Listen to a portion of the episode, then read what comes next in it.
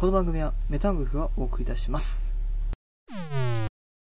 えー、散々引き伸ばしにしておりましたけども、えー2012年に借りた、買った CD のですね、えーベスト15、まあ自分の中でのですけどね、ベスト15、えー作成はね、結構前からしていたんですけども、まだね、いろいろ、えー説明文を考えていたんですけども、なんか結局、あれなんですよね、これ、こういう説明文でいいかなという風なことを考えてたらもうなんか、ね、結構、うーん、短くなっちゃいました。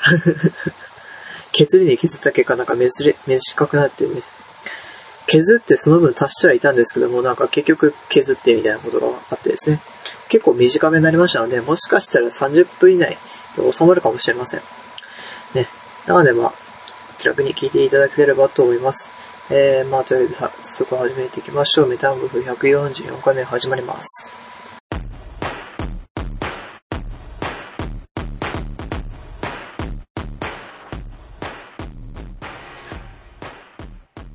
はい、というわけで、えーメタング144回目です。えー、配信日自体はですね、100、えー、違う、えー、1月の、今日何おちょっとすいませ。今日が、収録現在が31日ですけども、まあ、木曜日ですよね。あのー水曜日になぜ編集、編集って言いますか、収録しなかったのかというのを、まあ考えてなかったというのもあるんですけどね、ちょっといろいろありましてね。生活の方で。いろいろあって、なんか収録したくないなと思ってですね、散々貯めてたこの企画なんで、楽しくやりたいなと思っていたわけですね。なのでまあ、収録への気持ちを整わしてですね、今日、まああと1月中にしないとさすがにダメだろうと、収録ぐらいでは。というわけでね、ちょっと今日無理やりやってます。まあそのわけで、えー、まあまあ、前々から言っておりました。えー、2012年の、あれですね、買った借りた CD のベスト15ですね。ベスト15ってなんか結構微妙なんですけども。先にね、そのベスト15を発表してもいいんですけども、えー、オプション的なあれですね。あの、ラスト FM というですね、音楽系 SNS があるんですけども、その、そこでは再生回数もカウントできるんですね。どのアーティストをどんだけ再生したかという、まあ、どのアルバムをどんだけ再生したかというですね、のが見れてですね、えーそれの2012年の間の再生回数をですね、とりあえずリストアップしているので、ここら辺まあバーッといきましょうかね。えー、っと、再生回数15位、浜田省吾386回。第14位、岸田兄弟ジャケボシロケッツ、えー、427回。えー第13位、クリープハイプ、498回。第12回、 ASIAN KUNG-FU GENERATION、506回。第11位、9mm Parabellum Bullet、534回。第10位、 UNISON SQUARE GARDEN、539回。えー第9位、えー People In The Box、570回。第8位、 androp、654回。第7回、7回じゃね、第7位、えーサカナクション、797回。第6位、 BIGMAMA、809回。第5位、 Champagne、1111回。キリーナ、なんか。第4位、 Mr.Children、えー1192回。第3位、 Base Ball Bear、1706回。第2位、 the pillows、えー1 0 0 1797回。第1、 a flood of circle 1907回。結構フラットがなんかズバ抜けて多いですね。まあ、フラットを知った年でもあるので、2002年は。2002年、2012年。2002年結成すらしてねえわ。えー、ね、あとはまあそうですね、ピローズは安定して多かったですし、ベボベも、えー知った年ではないんですけども、深呼吸があったな、この。深呼吸が2011年の終わり頃だったので、深呼吸の再生、主な再生状況はですね、全部2012年の方に行っているので、こんな再生回数になるのもわかるなと思いますね。結構多いですね。で、ミスチルはそうですね、2012年。アルバム出したっちゃ出したんですけども、アイミテーションブラッドオレンジね。あれは2000、えー、違う、えー、11月か。11月か。11月だったので、ベスト自体はね、その辺ほど再生してないので、まあちょっと再生回数が落ちたかなと思って、まあ、なるなってますね。で、まあ、シャンペインが1111回。結構なんか、キリのいい数字ですけども。ビッグママとかサカナクションが1000回行ってないのがちょっと驚きですね。サカナクションあたり行ってると思ったんだけど。まあ、その他あれですね。結構、ね、上位に食い込んできてるのが結構多いですね。結構多いですね。と言いますか、あの、累累計の再生回数のトップあたりが、ね、ここら辺に出てくるな、やっぱりそう。でも、浜田省吾が386回か。結構再生してたと思うんですけどね。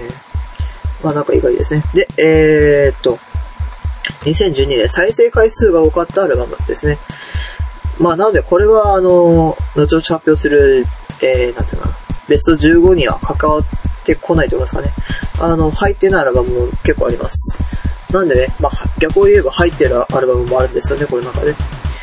まあ、そこら辺とのなんか違いも楽しんでいただければなと思います。違いっていうのもなんかおかしいけどな。えー、第15位、クリープハイプ、踊り場から愛を込めて、201回。第14位、ベースボールベア、What is the Love and Pop、203回。第12位、あ、これ同列同列ですね。第12位、えー、サカナクション、ドキュメンタリー、えー、205回。第12位、アンドロップ、リライト、205回。すごいな。この2つ、あれなんですよ。最、えー、発売日がですね、リライトが11月の最後の週で、サカナクションがドキュメン、サカナクションドキュメンタリーが12月の最初の週だったんですね。あの2011年の。なんかちょっと面白いですね、これ。発売日が一瞬違うやつが、なんか同じ再生回数っていうのも、なんか狙ったかのような感じですね。えー、第11、寝言。EX 寝言。えー、2000、あ、違う、212回。えー、第10位、ユニゾンスクエアガーデン、ポピュラスポピュラス。えー、216回。えー、第9位、ユニゾンスクエアガーデン、ユニゾンスクエアガーデン。あのですね、バンド名をアルバム名にした、あれですね、あれ。243回。えー、第8位、 a flood of circle、 BUFFALO SOUL。275回。第7位、 Base Ball Bear、深呼吸。282回。えー、っと、えー、第6位、 Champagne、 Schwarzenegger、えー、295回。第5位、 BIGMAMA、君がまたブラウスのボタンを止めるまで、323回。第4位、 Champagne、Where's My Potato、374回。第3位、 Champagne、I Wanna Go to Hawaii、417回。第2位、 a flood of circle、レンタル Love was like a rock'n'roll、借り物の愛、463回。これあれですね、あの、ツタヤ特別レンタルのあれですね。収録曲数は6、収録曲数は6曲だったかなですけどもなんか結構な再生回数いっております。え、第1位、 a flood of circle ZOOMANITY。561回。いやー、この、これやってみたら、フラッドとシャンペ強いなまあ、そういうわけでですね、ちょっとフラッドがね、独走状態ですけども。えー、まあ、時間的に、えー、何分だ今？もう、もう10分経ってる。30分は超えるかな、これ。まあちょっと、ね、時間調節はするつもりはないので、あのー、ね、どんだけ長くなってもいいやって覚悟でやってるので、ね、もしかしたらね、すごい時間になるかもしれませんけども、まあちょっと、1時間半とかそこまでいかないから絶対。ね、えー、っと、マイク近づけた方がいいのは分かってるんですけども、いかんせん今パソコンの中のマイクを使ってるんですけども、あれなんですよね。あの、なんていうか、画面の上にあるんですよね。ウェブカメラの隣にあるので。そのせいでちょっと、顔近づけづらいと言いますかね。そう、なんとかな。マイクに近づけた場合、あの、画面が見れないというですね。結構なんか本末転倒な感じがあるんですけども、えー、それでは行きましょうかね。えー、第15位、アルバム、ああれですね、ベスト15位の発表をやっていきましょう。えー、第15位、アルカラ、ドラマ。えー、アルカラというバンドですね、まずは。結構なんか、無名なんでね、あの、YouTube での再生回数は結構上位だったりはするんですけど、上位でやってますかね。結構再生回数は多かったりはするんですけども、なんていうのかな結構音楽性的にも、ファンク、パンク、ちょっとパンクかなパンクの中でもちょっとクレイジーが入ってくるようなバンドなんでね、あの、大衆受けはしないでしょうね、絶対。でも結構好きなんですよね、自分。あのー、クレイジーな音楽って案外、ね、自分好きじゃなかったりするんですけども、ポリシックスとかそうですね。嫌いじゃないんですけどね。ポリシックスとか、えー、ピュアノローディングイラスベガスとかですね。あとは、うん、ファクト、ファクトは違うな。ファクトはまあ、どっちかって言ったらファン、ファンクとかメタルとか、そっち寄りの方向の方が強かったりはするから、あとエモか。エモとか。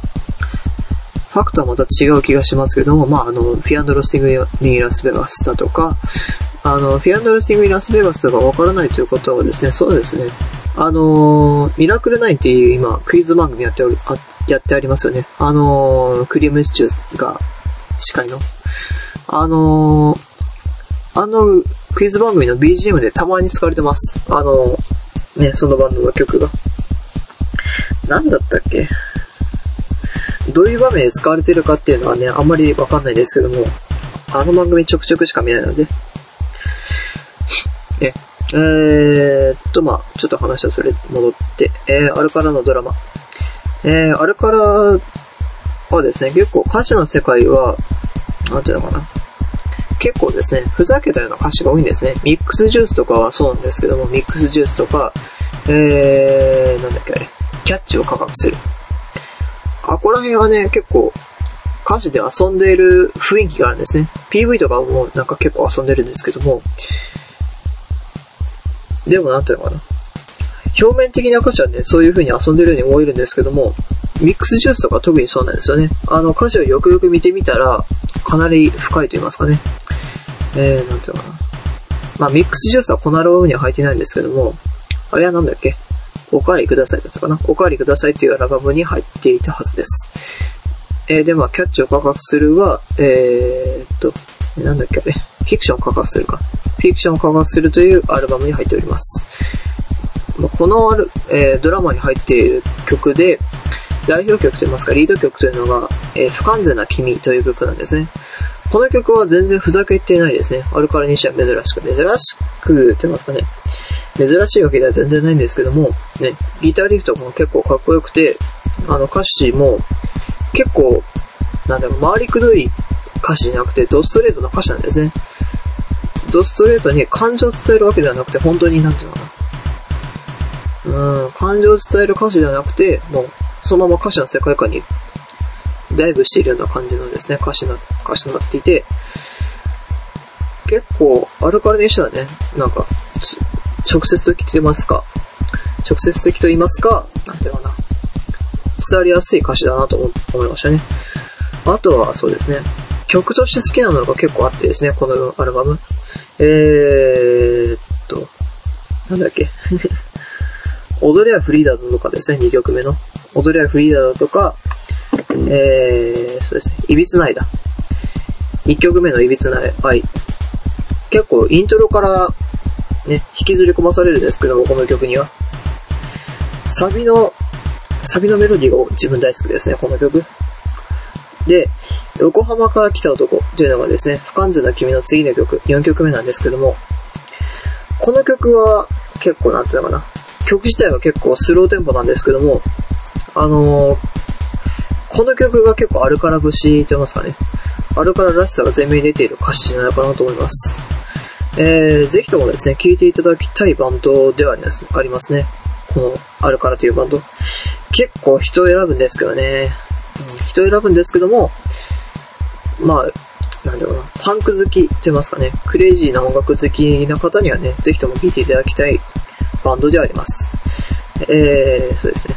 えー、っと、隠しトラックの話するなら、ちょっと気が引けるんですけども、あれからって結構隠しトラックがね、あって、全部のアルバムあるんじゃなかったかな。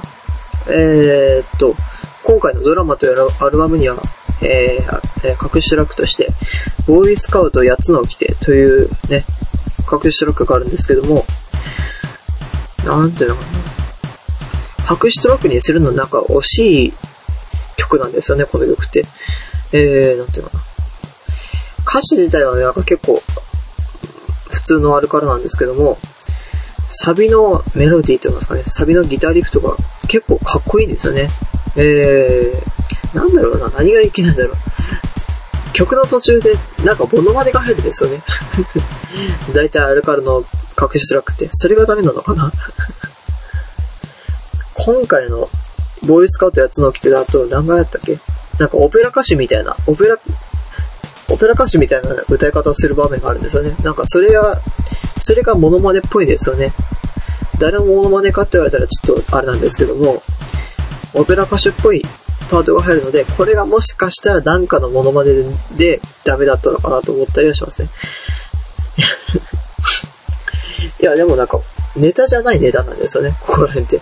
あの、面白いんですけども、その面白さと同時にかっこよさがズバ抜けで出ている、なんか、結構特別なバンドと言いますかね？なんか、珍しいなと思いますね。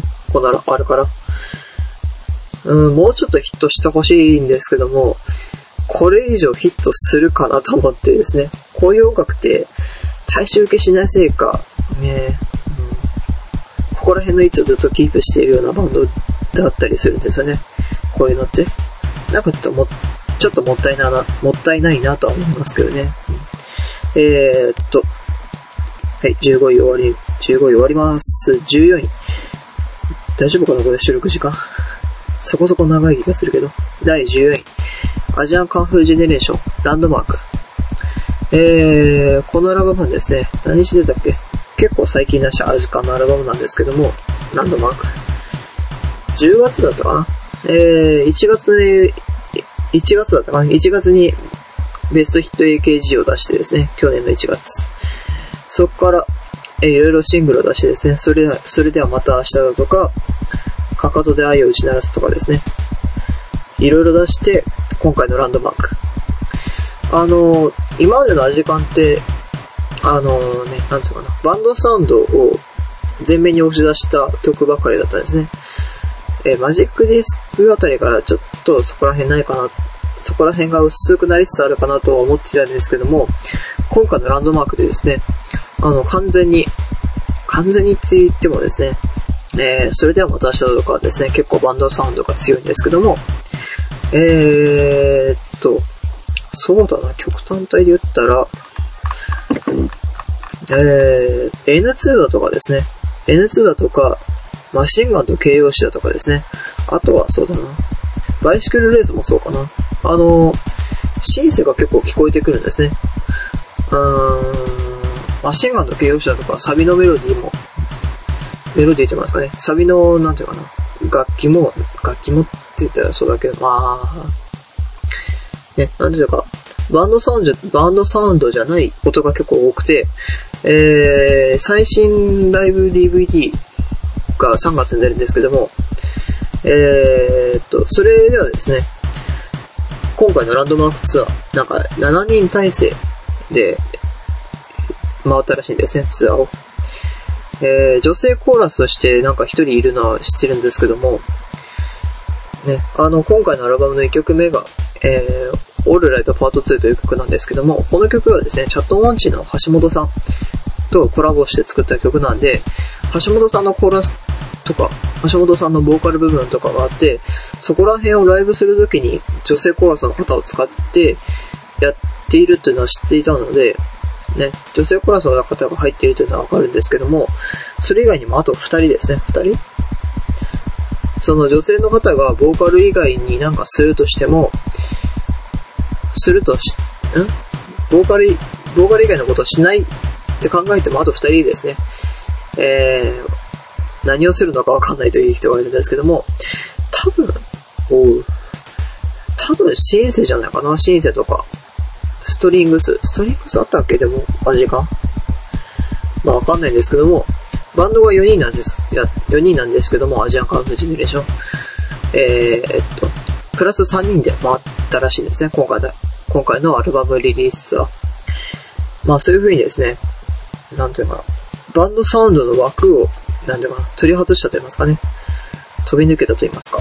バンドサウンドを貫き通して欲しかったというのもあるんですけども、あるんですけども、ね、こういう風に自由な曲作りをしてくれた方が、ファンとしては嬉しかったりはしますね。それこそ震災を乗り越えた、どうですかね。まあ震災の後にですね、いろいろこのアジカンのフロントマンである後藤さんはですね、後藤さんはいろんなことをやっているので、曲作りに対する考え方が変わったのかなとは思いますね。結構あの人も影響を受けやすいタイプなので、そう、そういう風には思いますね。はい。えーと、第13位。チャットモンチ、チャットモンチベスト。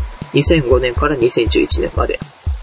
チャットモンチはですね、えー、この2011年か、2011年に、あの、あ、12年だっけ？まああのですね、ベストを出す、ベストを出した直後か。このベストがですね、3人体制のチャットモンチとしてのですね、ベストがですね。で、えー、っと、変身というアルバムをですね、アルバムを10月にリリースしたんですけども、その変身から、あれですね、二人、二人体制なんですよね、チャットモンチが。まあ、ドラムが抜け抜けてですね、ベースだった福岡さんがですね、えドラムに変わって、二人体制でですね、ギターとドラムでやっていくということを言っていたんですけども、チャットモンチ。あの、今回の変身、この変身のですね、レコーディングでは、驚いたのはですね、えー、橋本さんという、まあ、ギターボーカルの方がいてですね、で、ベースが福岡さん。あ、ベースじゃねえわ。ドラムだ。ドラムが福岡さんなんですけども、ベースを福岡さんが弾いて、ドラムを橋本さんが叩くというですね、ことをやっていたり、ドラムが全くなかったりするですね。曲もあったりするんですね。あったっけ？あったよね。うん。ちょっと不安になったんですけど、不安になったんですけども、まあ、今までのチャットモンチもですね、まあなんかちょっと似たようなこと言いますけども、バンドサウンドはね、結構前面に出ていてですね、まあ、なんていうかな。最小単位なんですよね、バンドとしての最小単位。3人が。それがもうドラムが抜けて、もう2人になってしまったということでですね。うん、ライブとしてはですね、音の要なんですよね、やっぱりドラムって。ドラムがなくなったことによって、いなくなくなったと言いますかね、いなくなったことで、どうしても、2人で完全にライブするということです。ライブ、ライブすると言いますかね、バンドとしてのライブをすることはちょっと難しくなったんですよね。そうなってきた場合のなんうまく変身したいなという気はしますね、チャットモンチが。例えば、なんだっけ、あのライブの時ではですね、橋本さんが、あの、ギターの、ギターのリフとかをですね、完全に記憶させる、えー、ループサンプラーだったかなループサンプラーという、あれがあってですね、えー、エフェクエフェクターというのかなあれ、エフェクターでいいのかな？まあ、ループサンプラーがあるんですよ、ループサンプラー。ループサンプラーでやったっけあります あの、ギターのリフを一回録音して、それを永遠と鳴らし続けるというやつがあるんですね。何に使われてたっけ？ハテナのイントロとかそうじゃないかなと思うんですね。ダラダラダラダダラダダラダラダラダラダダラダを録音しといて、ハテナのイントロってハーモニカが入るんですけども、多分、それで録音した後にハーモニカに吹いてると思うんですね。まあそういう風に、いろんな機材を導入してるんですね。二人になってから。なんていうかな、うまくライブをするためのなんか変身をやったなと思いますね。今回のチャットモンチ。まあその変身をですね、如実に体感できる。あ、それは違うわ。それが、うん如実に体感できるのが変身なんですね。変身というアルバムで、えっ、ー、と、第13位はあれだ、ベストだ。ベストはですね、あのー、なんていうのかな。シングル曲もちゃんと入ってるんですね。あのー、デビューシングルである、なんだっけ、えー、っと、なんだっけ。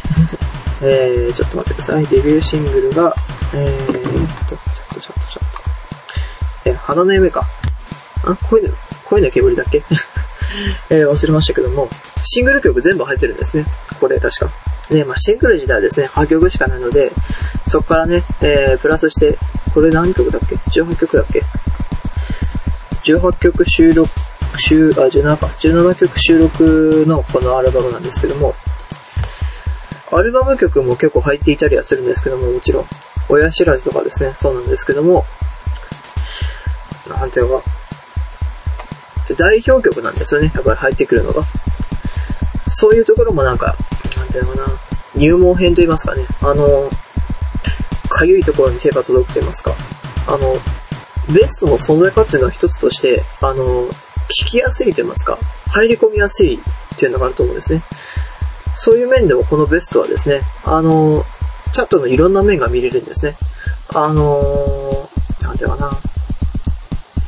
代々とか親知らずはですね、結構、シャングリラだけを知っているような人が、代々とか親知らずを聞いたら結構衝撃受けると思うんですね。あのー、そうだ、風吹けば恋もそうだな。風吹けば恋とかシャングリラを知っている方が、えー、この、さっき言った代々と親知らずを聞いて驚くという方が結構多いと思うんですね。えー、そういう面でもですね、あのー、ちゃんとしたベストなんですよね。ちゃんとしたっつったらあれだけど、入門編となっているベストなんですね。うん。第12位クリープハイプ。死ぬまで一生愛されていると思っていたよ。ですね。えー、っと、クリープハイプはですね、独特のハイトーンボイスがですね、特徴のバンドですね。あのー、タイアップは今のところないかな、クリープハイプ。どうも疲れづらいかな、あの、あのタイプって。この死ぬまで一生愛されてると思ってたよはですね、えー、メジャーデビューアルバムなんですね。えー、ビクターだったかな？ビクターからデビューして、ん？ビクビクターだよね。で、デビューしてですね、10月だったかな ?10 月だったかに、あのー、ファーストシングルを出しまして、それがあの、おやすみ泣き声さよなら歌姫というですね、曲で、この曲が結構、ね、いろんなところでかかっていたので、テレビの方でもですね、かかっていたので、もしかしたらそれを聞いたことあるか、聞いたことがあるという方もいるかもしれませんけども、まあこれはファーストアルバムですね。結構歌詞のね、世界観が独特で、あんまりこういうところで言うような歌詞じゃなかったりするんですよね。あの、例えばそうだな。このアルバムの何曲目だっけ？まあ、あの、蜂蜜と風呂場って曲があるんですね。蜂蜜と風呂場。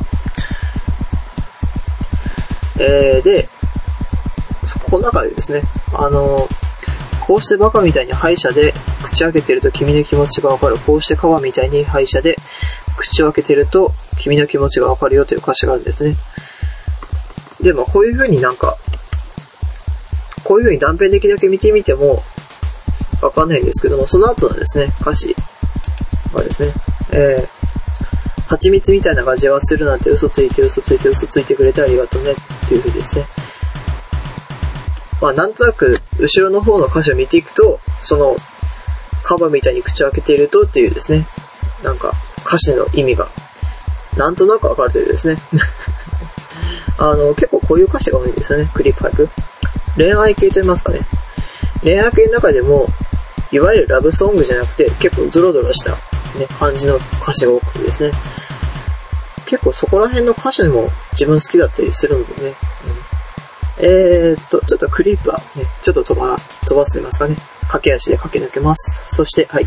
えー、第11位。シャンペインのシュワルズネガですね。シャンペのサードアルバム、えー、がシュワルズネガですね。このアルバムは、投資で聴いてもですね、完成度がかなり高いですね。このアルバム。えー、っと、そうだな。1曲目のザから入ってですね、最後の真夜中までですね、投資で聴いても、なんていうかな。ところどころで入ってくるシングル曲、スパイドとかですね。スパイリエとかですね。まあ、このアルバムからシングルカットされた曲もあったりするんですけども、キルミーフーキャンっていう。そこら辺のなんていうのかな。代表曲になり得るような曲のアクセントが結構強いんですよね、今回のアルバム。キス・ダメージからのスパイの流れが結構自分好きだったりしますね。で、まあ、パパパパパっていうですね、結構ネタ系の曲が入って、ガーリンやブラックレザージャケット、そして家。で、12月26日以降の年末ソング。この曲は結構ですね、12月26日以降の年末ソングという曲はですね、あの、歌詞を見ながら曲を聴いたら結構面白かったりしますね。歌詞を見ながら曲を聴いて、アルバムになって、その曲の再生時間、残り再生時間見たらちょっと、ね、おーってなったりしますね。はい。あとは、そうですね。真夜中が結構ですね、アルバム、アルバムの最後らしい曲なんですよね、やっぱり。しっとり終わらせる感じで、もう一回リピートさせたリ、リピートしたくなるような曲なんですよね。アウトロでゆっくり終わって、で、リピート再生してたら、あの、ザのイントロが入ってくるとですね。何回もリピートしたくなるアルバムって結構、両版だと思うんですね。良い、良い版ですね。で、両版。だと思うんですね。今回のトップ10には入ってトップ10とですか、トップ15には入ってないですけども、サカナクションのドキュメンタリーだとかですね、ベースボールベアの深呼吸、あとはそうだな、ミスチルの深海ですね。あ、こら辺は本当に何回も聴きたくなるようなアルバムですね。あの、流れが完璧なんですよね。アルバムの一曲一曲の。ねそういう風に、なんか通して聴きたくなるアルバムだなと思いますね、シュワルツネガー。第10位、バイザランドで、バイザランドですね。えー、っと、バイザランドもね、結構、あの、知名度がない、知名度がないって言ってたらね、結構しあれ失礼だけども、えー、っと、バイザランド。あの、メジャーデビューしまして、最近。メジャーデビューして、えー、ソウルトリガーというですね、PSP のゲームがあって、そのゲームの、えー、主題歌ですね、主題歌と言いますか、まあ主題歌ですね。主題歌としてそのメジャーデビューした後はですね、えー、コンティニューという曲が採用されまして、まあそっちが、それが入ってるですね、ハローイエローというアルバムも友人が買いましてね、まあ聞いたんですけども、よかったんですけども、いかんせんミニアルバムだったので、6曲入りだったかな ?6 曲入りだったので、ちょっと物足りないなと思ったりしまして、まあ今回のトップ15には入ってないですけども、その、えー、ハロイエロー。結構良かったです、ハロイエロ。で、今回のバイザラウンド。あの、なんていうのかな。その、コンティニューを聞いてくださった方、聞いている方ですね、結構、バイザラウンドがどんなバンドかわかると思うんですけども、あの、今回の、ノー、ノーでいいのかな？ナンバーでいいのかな？まあ、ノーでいきましょうかね。ノーから入ってですね、えー、最後の何から何で終わるんですけども、このアルバムはですね、投資で聴きたい、まあ、リピートしたくなるかって言われたらちょっと違うんですけども、投資で聴いたらですね、結構要所要所でですね、結構光るような曲があってですね、ゴールドと UFO はですね、えー、シングル、一応ですね、配信限定のシングルとなっているので、この2曲は、この2曲が結構支えとな、支えてますかね、要となっているんですけども、それ以外もですね、結構、えー、ブラックリストだとか、バンドマッチンコンフだとか、えー、RG に次ぐだとかですね。あの、このバンドって結構あるんですよね。あの、それぞれ、えー、それぞれのパートがですね、ギター、ボーカル、ギター、ベース、ドラムス、えー、この4人がですね、全員上手いんですよね。あの、なんていうの？ボーカルギターも、ボーカルギターはギターとして突出しているところがあまりなかったりするんですけども、えー、ボーカルとしての面がですね、結構、ずば抜けていて、エモーショナルに歌わせたら結構、上位に食い込んでくるんですね、このバイザランドの。人。って言ったら、あれだけど、バイザーランドのボーカル。ゴールドだとか、今回のアルバムで言うと、ゴールドだとか、えー、RJ に次ぐだとかですね。あとはそうだな、うーん、こういうゴールドだとか、えー、RJ に次ぐような歌い方もできるんですけども、ファイヤーのような、ファイヤーのような歌い方ができるというのもですね、結構、ボーカリストとしての腕が光っているんじゃないかなと思いますね、このアルバム。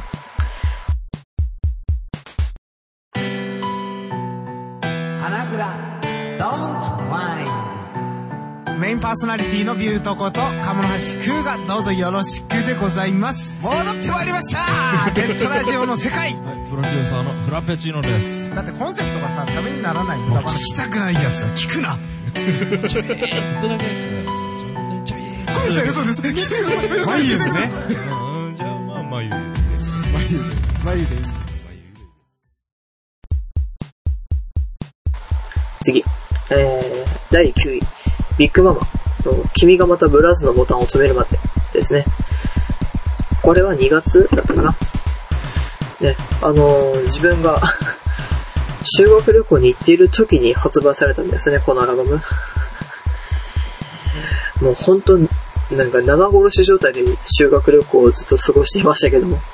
ね。まあ、待った甲斐があって結構良かったですね、このアルバム。あの、Beautiful Lie, Beautiful Smile というですね、この1曲目から始まるんですけども、このアルバムは。この曲が結構なんか、なんていうのかな。な最初の方でなんかキラキラした音が入っていたりですね。あのまあ、この曲は多分、ライブでやるとしても、ここら辺のなんかキラキラしたの音は全部、バックの方で流してると思うんですけども、まあ、ビッグママはね、シンセを使わないと言いますか、シンセを使うメンバーがいないので、ね、多分、後ろの方で、バックの方で流すような感じになってると思うんですけどもね、この曲は。で、まあ、その、Beautiful Life, Beautiful Smile から繋がるように2曲目が始まってですね、Divided by Zero。この曲はまあシングル曲ですけども、この Beautiful Life, Beautiful Smile から繋がっているおかげで結構、なんていうかな、この曲の深みが増したと言いますかね。うん。もともとこの曲は好きだったんですけども、このアルバムとして聴いて、もう結構評価が上がりましたね、この曲は。で、その後には最後の一口があって、Until the Brass is Bottom Up。まあ、あの、今回のアルバムの英語、英語表記ですよね、多分。多分ね。えー、そこから、えー、交響曲新世界、オーケストラバージョン。この交響曲新世界はですね、あのー、これの前に出たロッククラシックというアルバムがあってですね、それの、それに入っている交響曲新世界という曲の、まあ、オーケストラバージョンですね。あのー、ロッククラシックの方では、あの、前奏、イントロの方にですね、あの、波の音が入ってるんですけども、まあそれがなくなって、普通にオーケストラとして、オーケストラと言いますかね。なんか、シングルカットされてもいいよなという感じの曲になっております。えー、で、その後、The at 2am、The at 2am ですね。いづらいな。で、まあ、Thank you, fuck you があって、アリギリス、I'm standing on the scaffold、えー、週末思想で、シングル曲の秘密、母に送る歌で締めですね。このアルバムも結構、なんていうな、当時で聴いて評価が上がった曲が多かったですね。一曲一曲として聴いてもですね、結構、ズアート 2AM とかですね、週末思想とか結構好きなんですけども、秘密だとか、えー、っと、ディバイディドバイゼロだとかですね。あとはまあ一応、I'm standing, standing on the scaffold もですね、前のアルバムに収録されていた曲だったかな、確か。あ、違う、なんだっけ。クリスマス限定の通販の限定のシングルだったかな、確か。通販限定シングル。だった気がしますね、この曲。まあそういう風にちょっと、別の場所で発表されている音源が結構多かったりするこのアルバムなんですけども、なんかうまくまとまっている感じはしますね。うん、一曲一曲が。えー、まあそういう風にね、そういう風になっているので、結構この完成度が高かったりしますね。うん、はい。えー、ちょっとね、休憩を挟みました。いやー、こんな長くなると思ってなかったな。40、もう45分ですよ、収録時間。いくらか編集するにしても多分40分は超えてるでしょうから。2回に分けるか ?2 回に分けてみようかな、ちょっとね、あの、来週収録しなくていいということが生まれ、生まれてきつつあるのでね、もしかしたら切るかもしれません。あ、てかもう切ろう。うん、はい、す、すいません、なんか、40分も、なんか、この番組で1時間を超えてたら絶対聞く気が起きないと思うんですよね。